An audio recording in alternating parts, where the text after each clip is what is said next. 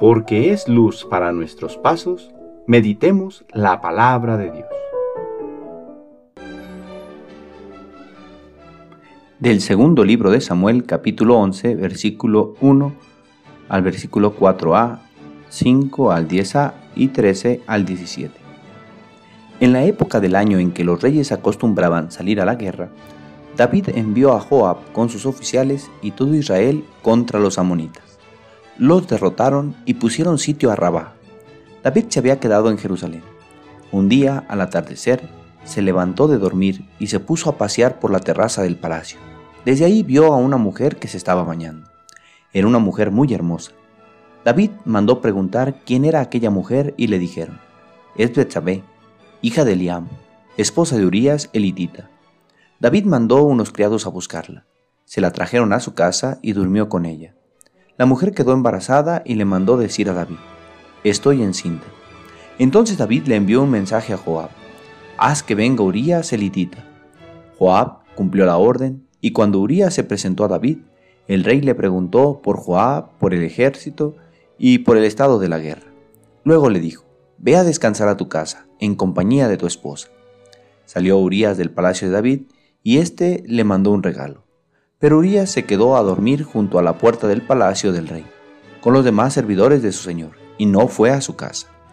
Le avisaron a David, Urias no fue a su casa.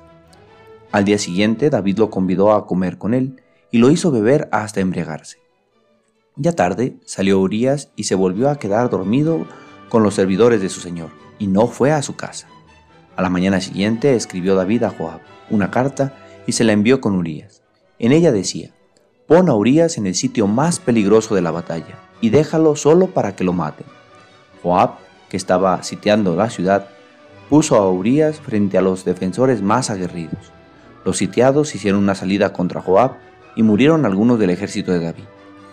Entre ellos, Urias elitita. Palabra de Dios.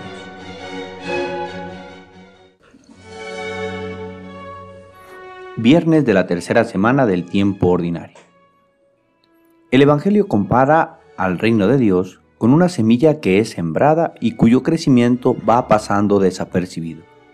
Pero llegado su momento, crece, da fruto y nos alegramos con lo que nos comparte. Pues aunque pareciera una semilla insignificante como la de la mostaza, llega a crecer y extenderse en beneficio de los demás. Una semilla que crece. Quisiera detenerme en este punto y reflexionar en dos posibilidades. Pues cuando la semilla que se ha dejado entrar al corazón es la palabra de Dios, su fruto efectivamente será la construcción del reino de Dios. Pero cuando nos descuidamos y caemos en la dejadez, entonces lo que se siembra en el corazón es el pecado, y su fruto es la destrucción, tanto de la persona como de los que están alrededor. Ejemplo de quien custodia su corazón para que crezca en él la palabra de Dios es el santo que celebramos hoy, Santo Tomás de Aquino que no importando la oposición de su familia en que se convirtiera un religioso predicador, se mantuvo firme, cuidó siempre que su corazón le perteneciera a Dios, incluso cuando fue llevada hasta su habitación una prostituta, a quien rechazó corriéndola con un tizón ardiente con el que la amenazó.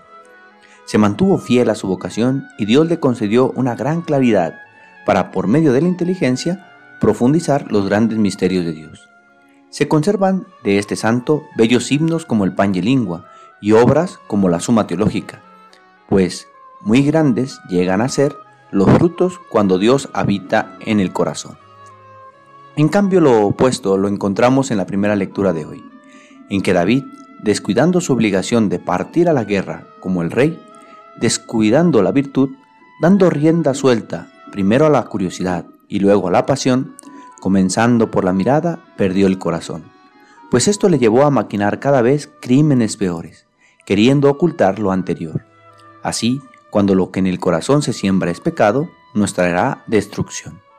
Padre, ayúdanos a permanecer velando, para que en nuestro corazón se siembre la buena semilla de tu palabra y rechacemos el pecado con firme vigor.